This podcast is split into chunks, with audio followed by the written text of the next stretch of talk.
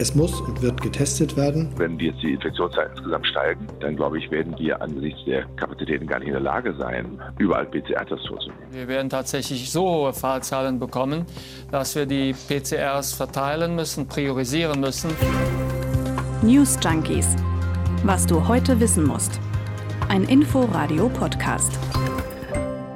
894 heute die Corona-Inzidenz in Deutschland. Wieder ein Rekord, wie fast jeden Tag jetzt. Omikron bringt die Labore ja, an die Kapazitätsgrenzen. So, deswegen also jetzt PCR-Tests nur noch für ausgewählte Personen. So haben es Bund und Länder beschlossen. Aber wir fragen uns, hätte man diese Rationierung nicht einfach verhindern können mit einer anderen Strategie?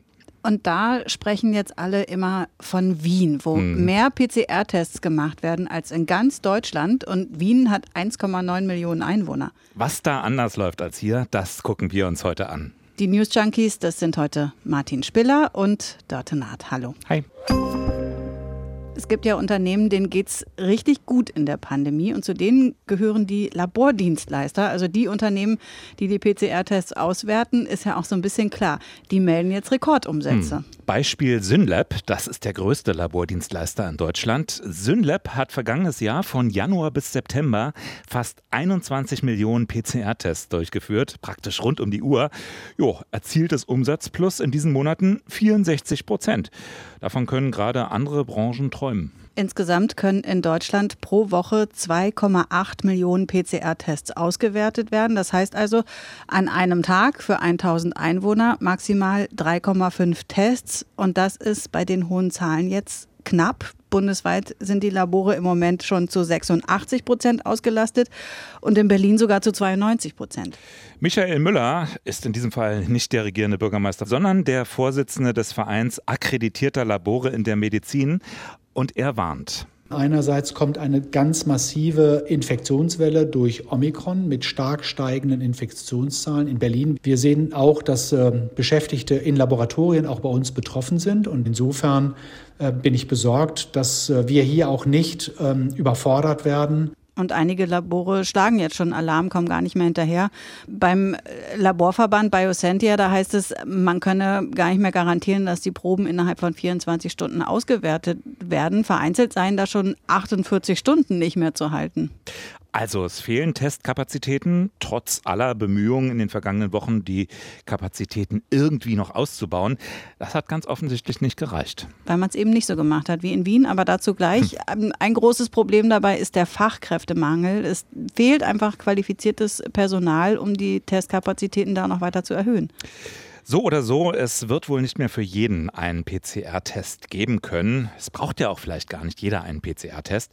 In vielen Fällen macht es ja jetzt schon Sinn, auf die Bestätigung einer Infektion durch den Test einfach zu verzichten. Also wenn jemand zum Beispiel positiv schnell getestet ist und Symptome hat, was soll dann noch der PCR-Test? Das sagt auch Ulrich Weigelt, der Präsident des Hausärzteverbandes. Wenn junge Leute äh, typische Symptome haben, äh, ein äh, entsprechendes Krankheitsbild, einen Schnelltest positiv haben, dann frage ich mich, warum sollten die dann noch einen PCR-Test machen? Der bringt keine neuen Erkenntnisse.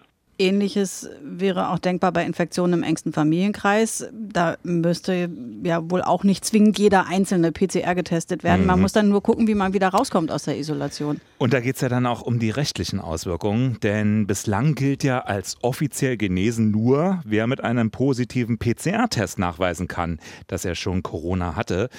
Ob das dann demnächst auch mit positivem Schnelltest möglich ist, dafür braucht es erstmal noch eine neue Testverordnung. Das reicht aber noch nicht. Das war ja eines der wenigen Ergebnisse, die es gestern bei der Bund-Länder-Konferenz gab. Die mhm. Politik will die äh, PCR-Tests, wer da Anrecht drauf hat, will das neu regeln, also sprich beschränken, um eben zu verhindern, dass die Tests ausgehen.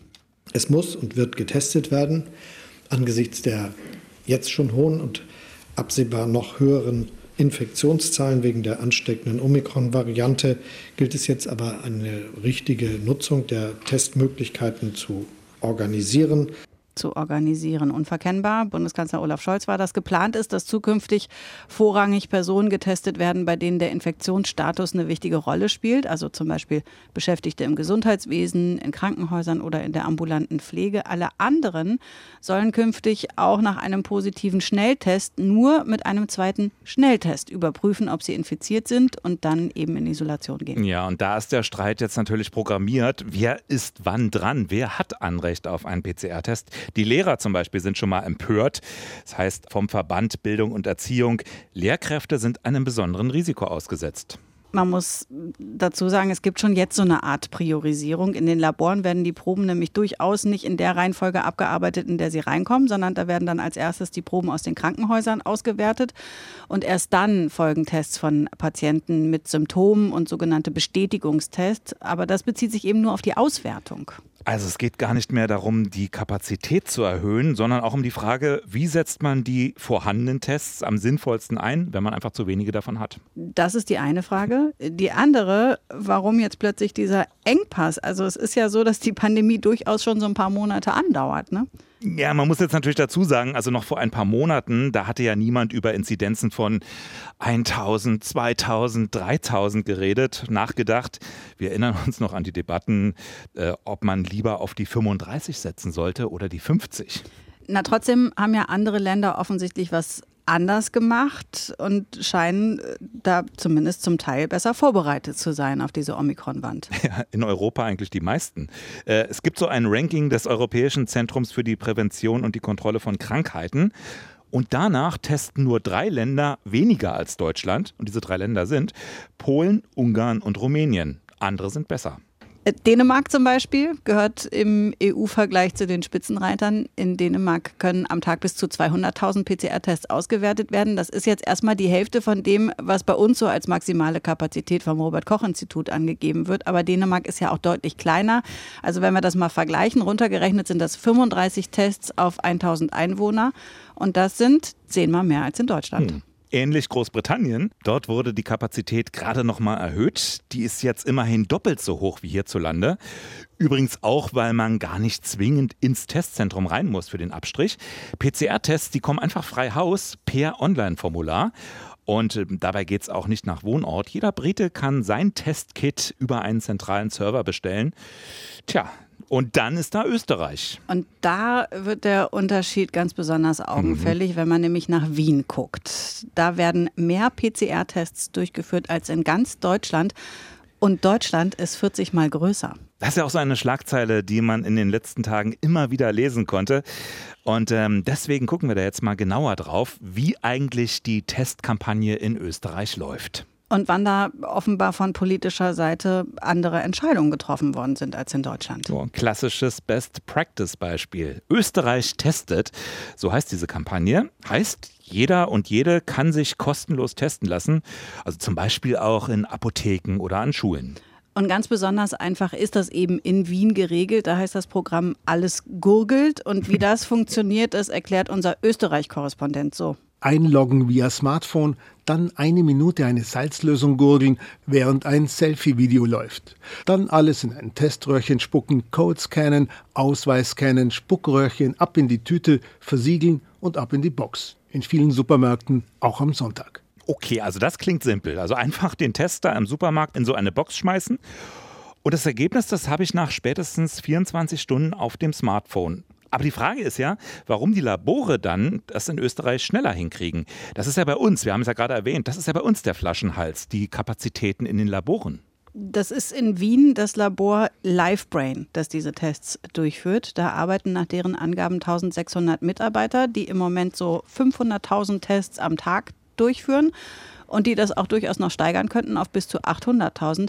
Und um das nochmal ins Bild zu setzen, für die zweite Januarwoche gibt das Robert Koch Institut 391.000 PCR-Tests für ganz Deutschland an in einer Woche. Wir können ja mal kurz reinhören in die TikTok-Reportage einer ORF-Reporterin. Hier jetzt bei dieser Station werden die einzelnen Proben gescannt. Und wenn alles passt, wie geht es dann weiter? Dann sind die Proben schon vorbereitet für das sogenannte Pooling. Und wir gehen jetzt weiter in die Analysepavillons 15 und 17 und schauen uns an, was mit den Proben als nächstes passiert. Das hier ist jetzt das Herzstück der LiveBrain-Labors. Was passiert in diesem Raum genau? Hier findet eigentlich schon die Polymerase-Kettenreaktion statt. Diese dauert eine Stunde 15 und mittels einer PCR ist es möglich, auch geringste Mengen von Virus nachzuweisen. Also alles, was man da sieht, ist auf große Mengen angelegt. Die Tests kommen in riesigen Kartons, werden ausgeschüttet, immer große Mengen und Abläufe wie am Fließband. Das Pipettieren zum Beispiel, das übernehmen da Roboter. Ja, und dann haben wir ein Stichwort eben schon gehört, trotz viel Lärm und Dialekt, nämlich Pooling. Genau, Pooling. Also, dass mehrere Proben auf einmal in diese Polymerase-Kettenreaktion geschickt werden, also den eigentlichen PCR-Test. PCR steht nämlich für Polymerase Chain Reaction. Ich hoffe, ich spreche das richtig aus. Dauert eine gute Stunde und dabei wird das Erbmaterial der Viren vervielfacht und deswegen können dann eben auch kleine Mengen an Viren da nachgewiesen werden. Ja, und wenn man poolt, also zum Beispiel zehn Proben auf einmal testet, klar, dann kann man mehr Proben in der gleichen Zeit da durchschleusen. Und wenn dieser Pool negativ ist, dann weiß man, keiner dieser zehn Menschen hat sich angesteckt. Wenn die Probe allerdings das Virus nachweist, dann muss man gucken, welche dieser zehn Personen nun positiv ist. Dann werden die Proben dann also nochmal einzeln getestet. Auf diese Weise kommt übrigens auch der günstige Preis zustande. So ein PCR-Test in Österreich kostet etwa 6 Euro. Und die zahlt der Staat. Für die Testenden ist es kostenlos. Wobei man einschränkend sagen muss, je höher die Positivrate ist, also jetzt bei den Rekordinzidenzen, desto geringer ist auch der Vorteil des Verfahrens. Dann muss man ja doch hinterher wieder mehr nachtesten. Ja, und so gut läuft es übrigens auch im Rest von Österreich nicht unbedingt, also so gut wie in Wien.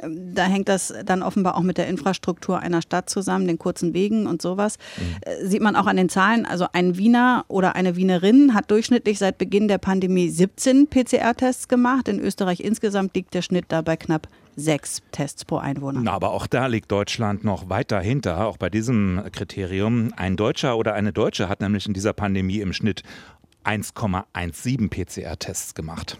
Also Okay, also das Pool-Testen ermöglicht äh, größere Mengen auf einmal zu testen, aber ein anderer Unterschied zum Vorgehen in Deutschland ist in Wien eben auch dieser Selbsttest. Also man gurgelt selbst und äh, man braucht auch keinen medizinischen Mitarbeiter, der den Abstrich nimmt. Genau, also das limitiert ja ansonsten auch und kostet, dass da Personal ähm, für nötig ist und fällt mit diesem einfachen Gurgeln dann eben weg. Mhm. Klingt alles ziemlich gut. Jetzt ist aber die Frage, warum wird das in Deutschland nicht so gemacht? Ja, das ist wirklich die Frage. Zum äh, einen hat dieser Anbieter LiveBrain offenbar im Moment einfach keine Pläne nach Deutschland zu expandieren. So einfach ist es dann manchmal und der kommt eigentlich aus Italien, hat äh, der Stadt Wien schon im Oktober 2020 angeboten, dort dieses Testzentrum hochzuziehen ziehen. Ja, und Wien hat ja politisch schon früh auf das Testen gesetzt, das PCR-Testen, haben das ausgeschrieben und da hat sich dann eben diese Firma durchgesetzt. Seit Dezember 2020 hatte der damalige Kanzler Sebastian Kurz das Testen dann auch für Österreich insgesamt ja als Strategie ausgegeben und dann auch früher als Deutschland mit Tests wieder geöffnet. Im Februar war das schon. Ja, zu einem Zeitpunkt, als es in Deutschland die kostenlosen Schnelltests ja noch gar nicht gab. Die hat der damalige Gesundheitsminister Spahn erst am 1. März 2021 eingeführt. Und als dann die Selbsttests kamen, äh, da gab es ja dann auch schon viel Widerspruch, unter anderem von den Laborärzten, die davor gewarnt haben, dass diese Tests dann nicht richtig angewendet ja. würden. Aber auch mit dem guten Beispiel von Wien vor Augen gibt es offenbar keine großen Ambitionen, dem in Deutschland nachzueifern. Im Dezember hatte die Frankfurter Allgemeine Sonntagszeitung bei den Gesundheitsministern der Länder angefragt und da hieß es, Nö, keine Pläne, die PCR-Tests nach dem Wiener Vorbild günstiger und in größerer Zahl anzubieten. Und das äh, Magazin Wirtschaftswoche, das hat jetzt gerade nochmal nachgefragt beim größten Laboranbieter in Deutschland, Synlab, also dem Labor mit den großen Gewinnen, über die wir da am Anfang schon genau. gesprochen haben. Die wurden gefragt, warum denn hier die Tests so um die 70 Euro kosten in Deutschland und in Wien nur 6 Euro, aber da gab es keine Stellungnahme und auch nicht leider vom Interessenverband der akkreditierten medizinischen Labore. Ja, lassen wir mal so stehen, ne? Ja, trotzdem bleibt ja die Frage, ob man denn nicht zum Beispiel mit solchen PCR-Google-Tests zum Selbstabnehmen auch in Deutschland zumindest die Menge nach oben schrauben könnte. Fällt ja dann zumindest die Hürde weg, dass es medizinisches Personal braucht, um den Abstrich zu machen. Ganz genau, aber am Ende sitzt dann auch da in Deutschland medizinisches Personal in den Laboren und pipettiert. Das ähm, hat jetzt gerade nochmal der Vorsitzende des Berufsverbands Deutscher Laborärzte, der hat darauf hingewiesen, Andreas Bobrowski heißt der, dass sich eben der Mangel an Laborpersonal, dass der sich erstmal nicht beheben lasse.